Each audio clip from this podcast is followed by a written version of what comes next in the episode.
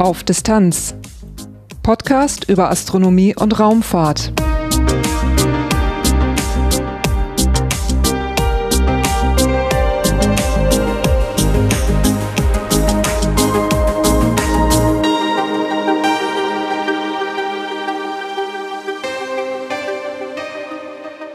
Hallo und willkommen bei Auf Distanz. Dieses ist Episode 31, erschienen am 7. März 2018. Das ist eine Kurzmeldung-Episode, das heißt, es gibt eine Reihe von Meldungen aus Astronomie und Raumfahrt. Danach gibt's einige astronomische Ereignisse und einen Veranstaltungstipp. Und am Schluss gibt's noch einen klitzekleinen Hinweis aus der Podcast-Landschaft. Durch die Sendung führt sie Lars Naber. Kurzmeldungen. Los geht's mit Meldungen aus der Astronomie. Anfang Dezember hat der Spektrograph Espresso am Very Large Telescope VLT der ESO in Chile erstmals Licht gesehen. Nun hat man einen weiteren Meilenstein geschafft. Espresso erhielt das kombinierte Licht aller vier Hauptteleskope des VLT. Dieser Zusammenschluss funktionierte dann wie ein virtuelles Riesenteleskop. Und dieses Riesenteleskop ist dann sozusagen das größte optische Teleskop der Erde. Würde man ein Teleskop dieser Leistung am Stück bauen, dann hätte das eine lichtsammelnde Fläche von 16 Metern Durchmesser. Mit Espresso möchte man erdähnliche Planeten entdecken und untersuchen, und außerdem widmet man sich den grundlegenden Naturkonstanten. Man möchte wissen, ob die veränderlich sind oder nicht. Und dafür werden weit entfernte schwache Quasare beobachtet, und damit das klappt, werden sehr präzise Instrumente benötigt. Die Idee für diesen Zusammenschluss der Teleskope geht bis in die 80er Jahre zurück. Aber das Ganze war sehr schwierig zu realisieren. Eingeplant wurde es dennoch, man hat auch einen Platz dafür eingeplant und nun ist die ganze Sache fertig. Ein System aus Spiegeln, Prismen und Linsen überträgt das Licht der einzelnen Teleskope zu Espresso bis zu 69 Meter weit. Mit Espresso können diese Lichtquellen dann zusammengefasst werden oder auch separat empfangen werden. Auch Kombinationen sind möglich. Unsere eigene Galaxie, die Milchstraße, die ist von einem Halo umgeben. Das ist eine kugelförmige Struktur, die aus Sternen und Kugelsternhaufen besteht. Bislang nahm man an, dass diese Sterne aus anderen Galaxien stammen, die irgendwann mit der Milchstraße zusammengestoßen sind. Ein internationales Team von Astronomen unter der Leitung von Dr. Maria Bergemann vom Max-Planck-Institut für Astronomie hat aber nun neue Erkenntnisse gewonnen. Demnach stammen einige der Halo-Strukturen aus der Milchstraße selber und nicht aus fremden Galaxien. Um das herauszufinden, wurden 14 Sterne in zwei Strukturen über und unter der galaktischen Scheibe spektrographisch untersucht. Man stellte fest, dass sich die Zusammensetzung der Sterne in den Strukturen und den Sternen der Milchstraße praktisch nicht unterscheidet. Die Sterne dürften also aus der Milchstraße selber kommen. Es gibt Hinweise darauf, dass dieses Phänomen nicht nur bei unserer Milchstraße, sondern auch in anderen Galaxien zu finden ist. Bleibt also noch zu klären, wie die Sterne aus der Galaxie in den Halo gelangt sind. Und dafür gibt es bereits theoretische Modelle, so könnte die Scheibe der Milchstraße durch eine vorbeiziehende Galaxie in Zusammenspiel mit dem Halo in Schwingung versetzt worden sein. Und über solche Schwingungen könnten Sterne und Sterngruppen aus der Galaxienscheibe heraustransportiert werden. Das bedeutet also, dass die Bewegungen einer Galaxie noch etwas komplizierter sein könnten, als man das bislang vermutet hat. Mit weiteren Daten, zum Beispiel vom Teleskop Foremost und der Gaia-Mission, hofft man, das volle Wellenmuster der Milchstraße zu erkennen. Einstein at Home ist ein Programm zur Suche nach Hinweisen auf Gravitationswellen von Pulsaren in großen Datenbeständen. Wer mitmachen möchte, kann sich eine Software herunterladen und mit seinem oder ihrem Computer Rechenzeit zum Projekt beitragen. Mehrere 10.000 Teilnehmer stellen dem Projekt Ressourcen zur Verfügung. Das Projekt hat bereits mehrere Erfolge erreicht, nun ist ein weiterer hinzugekommen. Mit Hilfe von Einstein at Home entdeckte man zwei bislang unbekannte Neutronensterne. Die Hinweise darauf fanden sich in den Daten des Weltraumteleskops Fermi. Nach der Entdeckung überprüfte man sie mit einem großen Radioteleskop. Aber statt bei beiden Pulsaren Radiosignale aufzufangen, gelang das nur bei einem. Millisekundenpulsare sind Pulsare, die durch externe Materie weiter beschleunigt werden. Neben dem Pulsar steht ein Begleitstern, dessen Materie wird aufgesammelt und dadurch wird der Pulsar beschleunigt.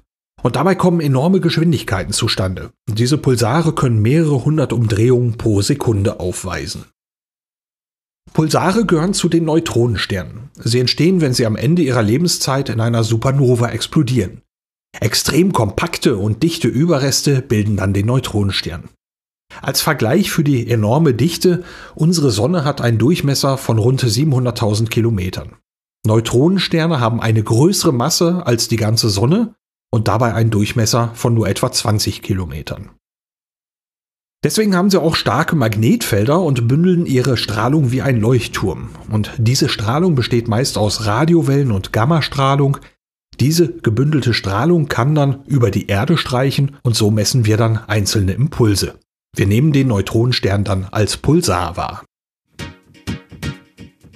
Im Planetensystem um den Stern TRAPPIST 1 befinden sich mindestens sieben Planeten. Diese Planeten hat man inzwischen genauer untersucht. Dafür wurden bodengestützte Teleskope und Weltraumteleskope eingesetzt. Weitere Eigenschaften hat man über Simulationen ermittelt. Die Simulationen halfen dabei, die Masse der Planeten zu bestimmen. Die Planeten um TRAPPIST 1 sind sich so nahe, dass sie sich gegenseitig gravitativ stören. Diese Störungen kann man bei der Transitmethode messen. Der Transit ist der Moment, in dem der Planet zwischen seinem Stern und dem Beobachter hindurchzieht. So ein Transit lässt sich gut vorhersagen, wenn die Bahn des Planeten bekannt ist und die Bewegung nicht gestört wird. Wenn aber andere Planeten diese Bewegung stören, dann kann man die Abweichung messen. Die Bewegung passt dann nicht zur Vorhersage. Diese Abweichung kann man aber im Computermodell berücksichtigen und das hat man auch gemacht. Dazu kamen vermutete Massen, Entfernungen und Umlaufbahnen, gestützt durch Beobachtungen, die man schon gemacht hatte. Die Simulation hat man so lange angepasst, so lange an den Parametern herumgeschraubt, bis sie zu den Beobachtungen und den Abweichungen bei den Transits passte. Und so konnte man dann ein Planetenmodell erstellen und die ungefähren Planetenmassen ermitteln. Zusammen mit den Messwerten der Beobachtungen kann man durch die Masse die Dichte ermitteln und so etwas über die Zusammensetzung der Planeten erfahren. Für die Trappist-Planeten zeigte sich, dass diese offenbar eine große Menge an flüssigem Material besitzen, wahrscheinlich Wasser. Das macht in einigen Fällen möglicherweise bis zu 5% der Gesamtmasse aus, eine ganz erstaunliche Zahl. Zum Vergleich, bei der Masse der Erde macht Wasser nur 0,02% aus. Soweit die Meldungen aus dem Bereich Astronomie. Weiter geht's mit der Raumfahrt. Am 2. Februar 2018 hat die Europäische Raumfahrtagentur ESA ihre erste Mission für 2018 gestartet. Es ist ein CubeSat mit der Bezeichnung GOMX-4b. Gestartet wurde er mit einem anderen Satelliten namens, man errät es fast, GOMX-4a. Dieser zweite Satellit ist kein Projekt der ESA, sondern von der Danish Defence Acquisition and Logistics Organization, kurz DALO. Und auch wenn sich die Bezeichnungen der beiden Satelliten sehr ähnlich sind, haben sie doch unterschiedliche Missionen. GOMX-4a soll über Bildgebung die Arktis untersuchen, GOMX-4b ist ein Technologiedemonstrator. Er trägt eine etwa handgroße Kamera, die in 45 Bereichen des sichtbaren und infraroten Lichts Bilder gewinnen kann. Und auch ein neuer Star Tracker des niederländischen CubeSats-Herstellers ISIS ist mit an Bord. Die beiden Satelliten haben aber noch eine gemeinsame Mission. GOM-X4b hat kleine Triebwerke, mit denen er sich von dem anderen Satelliten entfernen kann. Wenn man möchte, mehrere tausend Kilometer weit. Auf diese Weise möchte man die Funkverbindung zwischen den beiden Satelliten und Techniken für den Formationsflug testen. Nach knapp einem Jahr hat der Trace Gas Orbiter TGO der ExoMars-Mission seine Atmosphärenbremsung beendet. Die begann im März 2017. Damals war der Orbiter bei der Annäherung an den Mars etwa 200 Kilometer von der Oberfläche entfernt, am weitesten Punkt 98.000 Kilometer. Wenn der Orbiter dem Mars nahe kam, durchflog er die Atmosphäre des Planeten. Und das hat den Orbiter jedes Mal ein bisschen abgebremst. Und das war wirklich nur ein kleines bisschen. Die Bremswirkung betrug etwa 17 Millimeter pro Sekunde. Wenn man damit ein Auto mit einer Geschwindigkeit von 50 Kilometern pro Stunde anhalten wollte, wäre der Bremsweg etwa 6 Kilometer lang. Für den TGO funktionierte das, weil man Zeit hatte und der Orbiter bei jedem Umlauf recht lange in der Marsatmosphäre war. Insgesamt waren über 950 Umläufe nötig, man reduzierte die Geschwindigkeit um 3600 kmh. Manchmal kam der Orbiter dem Mars auf 103 Kilometer nahe. Die Atmosphärenbremsung, die hat man dann am 20. Februar 2018 beendet. Man zündete die Schubdüsen für etwa 16 Minuten und hob den Orbit wieder etwas an. Am weitesten Punkt ist der TGO nun 1050 Kilometer vom Mars entfernt, am nächsten etwa 200. Nun werden eine Reihe von Manövern folgen, um den eigentlichen Zielorbit zu erreichen. Der ist annähernd kreisförmig und etwa 400 Kilometer von der Marsoberfläche entfernt. Ein Umlauf wird dann rund zwei Stunden dauern. Das soll dann Mitte April abgeschlossen sein. Am 21. April möchte man dann mit der wissenschaftlichen Routine beginnen. Damit das klappt, werden schon ab Mitte März die Instrumente überprüft und erste Beobachtungen durchgeführt. Die gewonnenen Daten nutzt man dann zur Kalibrierung und Validierung. Der ExoMars Tracegas Orbiter wurde im März 2016 gestartet und erreichte den Mars im Oktober desselben Jahres. Eine seiner Hauptaufgaben ist die Suche nach Spurengasen in der Marsatmosphäre und nach Wassereis direkt unter der Oberfläche. Auch als Funkrelaisstation soll er dienen, dafür werden im April bereits erste Versuche durchgeführt. In eigener Sache kurz angehängt, über die ExoMars-Mission gibt es von Auf Distanz zwei Podcast-Episoden. Zusammen mit Nicolas Wörl von Methodisch Inkorrekt habe ich den Start des Orbiters und die Ankunft am Mars begleitet. Es sind die Episoden 6 und 16. Die Mission des Satelliten LISA Pathfinder endete bereits im Juli 2017. Nun wurden die endgültigen Ergebnisse veröffentlicht und die sind erfreulich. Man konnte die ersten Ergebnisse nochmal deutlich verbessern. Und damit konnte demonstriert werden, dass der nahezu perfekte freie Fall von Testmassen erreichbar ist. LISA Pathfinder war eine vorbereitende Mission für ein Gravitationswellenobservatorium im Weltall. Das wird LISA heißen und aus drei Satelliten bestehen.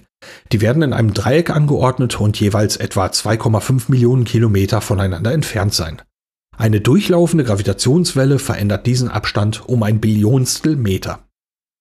LISA soll Gravitationswellen mit Schwingungsperioden von 10 Sekunden bis hin zu einem halben Tag messen. Diese Messungen sind auf der Erde nicht möglich. Solche Gravitationswellen werden von supermassereichen schwarzen Löchern verursacht, die in Galaxienzentren verschmelzen, aber auch von Doppelsternsystemen und vielleicht von exotischen Quellen wie kosmischen Strings. LISA soll 2034 starten. Um die nötige Genauigkeit zu testen, war LISA Pathfinder ein wichtiger Vorläufer.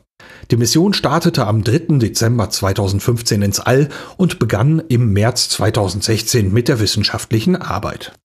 Dabei zeigte sich schnell, dass die Erwartungen übertroffen wurden. Im Juni 2016 gab es bereits gute Nachrichten, die man dann noch mit weiteren Daten verbessern konnte. Man konnte im Laufe der Mission weitere Störquellen ausschalten und einen Raum schaffen, der sehr frei von externen Einflüssen war. In diesem Raum befanden sich zwei Gold-Platin-Würfel im freien Fall, deren Positionen ständig überwacht wurden. Der Satellit hält Störungen von diesen Würfeln fern, indem er sich der Position der Würfel anpasst und nicht umgekehrt. Wenn Sonnenwind die Position des Satelliten stört, erreicht er trotzdem nicht die Würfel. Stattdessen muss der Satellit diese Störung ausgleichen und die Würfel bewegen sich so nahezu ungestört weiter. Das funktionierte schließlich so gut, dass die Anforderungen über alle für LISA wichtigen Frequenzen um den Faktor 2 übertroffen wurden. Und damit ist ein wichtiger Meilenstein für die LISA-Mission sehr erfolgreich erreicht worden. Die nächste Meldung ist nicht wirklich eine große Nachricht, sondern eher so ein Kuriosum. Die Raumsonde New Horizons schrieb am 14. Juli 2015 Raumfahrtgeschichte. Sie flog als erste und bislang einzige Raumsonde am Planeten Pluto vorbei und konnte den Planeten besser beobachten, als es jemals zuvor möglich war. Einen weiteren, aber weniger beachtlichen Rekord hat New Horizons nun noch nachgereicht. Am 5. Dezember 2017 nutzte man das Instrument Long Range Reconnaissance Imager, kurz LORI, dazu eine Aufnahme zu machen. Diese Aufnahme war ein Rekord. Kein Bild wurde jemals zuvor weiter entfernt von der Erde gemacht. Die Entfernung betrug in dem Moment 6,12 Milliarden Kilometer. Die vorher am weitesten entfernt gewonnene Aufnahme trägt den Namen Pale Blue Dot. Sie wurde im Februar 1990 von der Raumsonde Voyager 1 gemacht und zeigt die Erde als winzigen bläulichen Punkt. Damit aber genug von den Rekorden. New Horizons war schließlich von Anfang an dafür gedacht, diesen Flug zu unternehmen und auch weit entfernt noch Aufnahmen zu machen. Das heißt, jede neue Aufnahme dieser Sonde stellt den vorherigen Rekord schon wieder ein. Und so nahmen sie schon kurz nach der Rekordaufnahme auch gleich zwei Objekte im Kuipergürtel auf. New Horizons legt rund 1,1 Millionen Kilometer am Tag zurück und soll am 1. Januar an 2014 MU-69 vorbeifliegen, das ist ein Objekt im Kuipergürtel. Das wird dann über 43 Mal weiter von der Sonne entfernt sein als die Erde. Die Icarus-Initiative möchte die Wanderungen von Tieren beobachten, global und über Grenzen hinweg. Hierfür werden kleine Sender an den Tieren befestigt. Die Sender sind etwas größer als ein Daumennagel und wiegen 5 Gramm. Die Stromversorgung der Sender erfolgt über Akkus und Solarzellen. Bis zu 15 Millionen dieser Sender sollen sich mit dem System empfangen lassen. Der Empfang erfolgt auf der internationalen Raumstation ISS. Die dafür notwendige Antenne ist im Februar 2018 auf der ISS angekommen. Der außerdem nötige Computer für das System ist bereits im Oktober 2017 zur Raumstation gebracht worden. Er soll im April in Betrieb gehen. Für August ist ein Außenbordeinsatz geplant, um die Antennen am Svesta-Modul der ISS anzubringen. Es sind drei Empfangsantennen und eine Sendeantenne, sie sind bis zu zwei Meter lang. Die Daten, die von den Tieren gesammelt werden, sind unter anderem GPS, Beschleunigungs- und Umweltdaten. Die meiste Zeit sind die Sender in einem Ruhemodus, sie können aber anhand von Position und Uhrzeit ISS-Überflüge bestimmen und dann die gesammelten Daten übertragen. Diese Daten sollen Erkenntnisse zur Ausbreitung von Seuchen wie Vogelgrippe und Ebola liefern, aber auch Auswirkungen des Klimawandels und Tierwanderungen verstehen helfen. Am 5. Mai 2018 soll der Marsländer InSight zum Mars starten. Einen kleineren Weg hat InSight bereits jetzt zurückgelegt. Er ist an der Startbasis Vandenberg in Kalifornien angekommen. Nun folgen Funktionstests und Inspektionen, um sicherzustellen, dass die Raumsonde und ihre Instrumente den Transport heil überstanden haben. InSight steht kurz für Interior Exploration Using Seismic Investigations Geodesy and Heat Transport und ist eine Mission der NASA. Nach dem Start im Mai 2018 soll der Lander am 26. November 2018 auf dem Mars aufsetzen. InSight hat wissenschaftliche Instrumente an Bord. Eine RAM-Sonde, ähnlich dem Hammer auf dem Kometenländer Philae, soll bis zu fünf Meter in den Marsboden vordringen und Thermalsensoren platzieren. Zwei Erdenjahre lang möchte man Daten sammeln und so mehr über die Entstehung des Mars und seinen Wärmehaushalt erfahren. Unterstützt wird das von Wärmemessungen an der Oberfläche. Es sind aber auch noch weitere Experimente mit an Bord. Die französische Raumfahrtagentur CNES hat ein Seismometer zur Untersuchung von Marsbeben beigesteuert und vom Jet Propulsion Laboratory JPL der NASA fliegt das Experiment RISE mit. Es soll Bewegungen der Rotationsachse des Planeten messen. Mehr oder weniger intelligente Assistenten begleiten immer mehr unseren Alltag. Ob sie uns Musik abspielen, uns bei der Navigation oder der Einkaufsliste helfen oder uns flache Witze erzählen, es gibt viele, viele Möglichkeiten.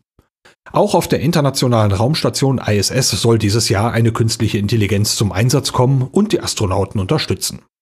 Das System heißt Crew Interactive Mobile Companion, kurz Simon. Simon ist annähernd kugelförmig und hat 30 cm Durchmesser. Durch die Schwerelosigkeit in der ISS kann er sich mit Hilfe von 14 Ventilatoren frei in alle Richtungen bewegen. Simon ist mit Spracherkennung ausgestattet und soll so den freihändigen Zugang auf Dokumente und Medien ermöglichen. Das können Bedienungs- und Reparaturanleitungen sein, aber auch Prozeduren für Experimente und Anlagen.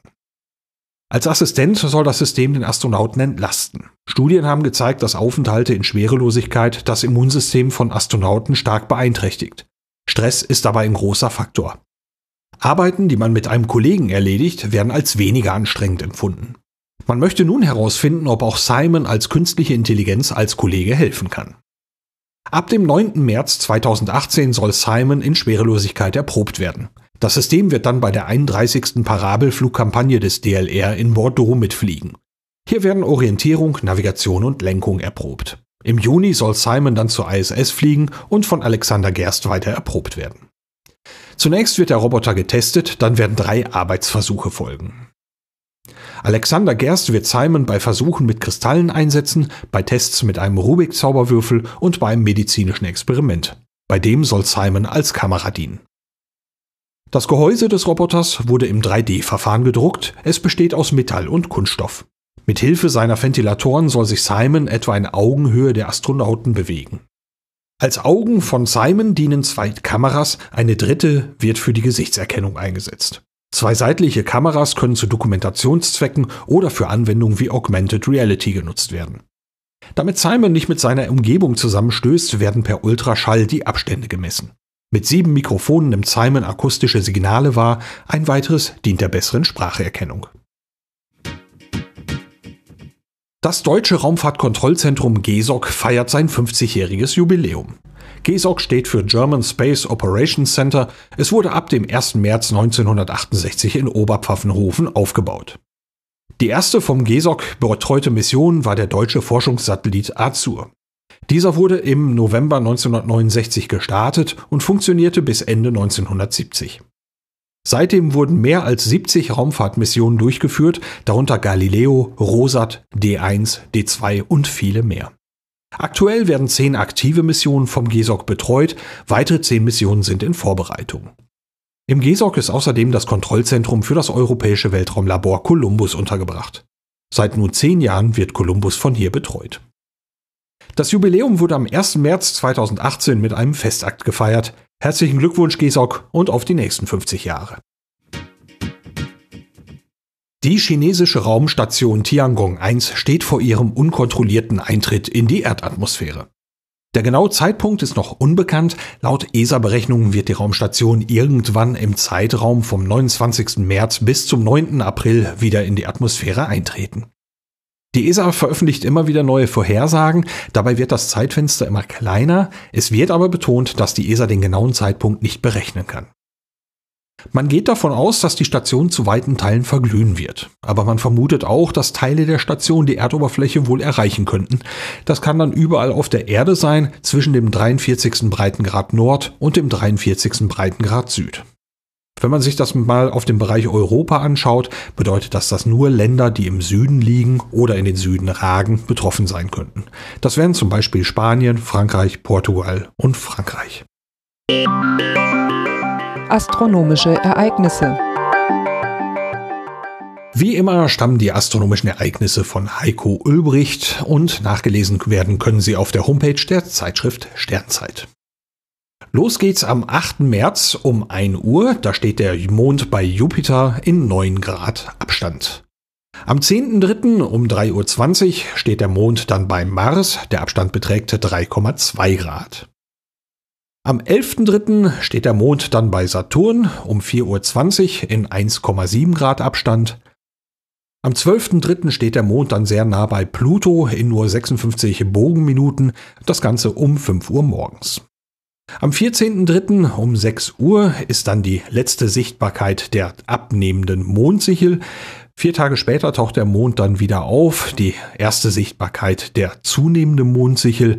Um 19.15 Uhr ist der Mond außerdem bei Merkur und Venus zu sehen. Eine sehenswerte Geschichte. Der Abstand zu Venus beträgt 4,7 Grad, der Abstand zu Merkur 8,4.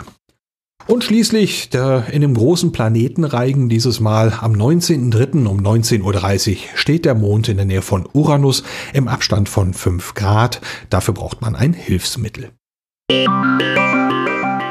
Veranstaltung. Eine Veranstaltung habe ich dieses Mal dabei aus dem Kalender der Vereinigung für Sternenfreunde. Und zwar geht es um das 16. Sternenfreunde-Treffen Totenrode im Harz, kurz SFTH. Das findet vom 15.03. bis zum 18.03.2018 statt im Alten Forsthaus Tottenrode oberhalb von Altenbrag bei Thale. Geboten werden ein abwechslungsreiches Vortragsprogramm, eine Exkursion in die Umgebung sowie die Möglichkeit zur Teilnahme an verschiedenen Arbeitsgruppen. Auf Distanz ganz nah. Zum Abschluss der Episode fällt es diesmal in dieser Rubrik ganz kompakt aus. Ich möchte noch einmal auf das Hörertreffen im Rahmen des Podcamp hinweisen. Das ist am 10. März im Unperfekthaus in Essen. Beginn ist um 19 Uhr. Für das Unperfekthaus ist ein Eintritt von 7,90 Euro fällig. Dafür sind dann alle nicht-alkoholischen Getränke inklusive. Weitere Infos dazu gibt es unter podcamp.de. Das war's für diese Ausgabe von Auf Distanz. Durch die Sendung führte sie Lars Naber. In der nächsten Episode geht es um einen Besuch im Planetarium Bremen. Sie erscheint voraussichtlich am 21. März. Bis dahin, danke fürs Reinhören und bis bald.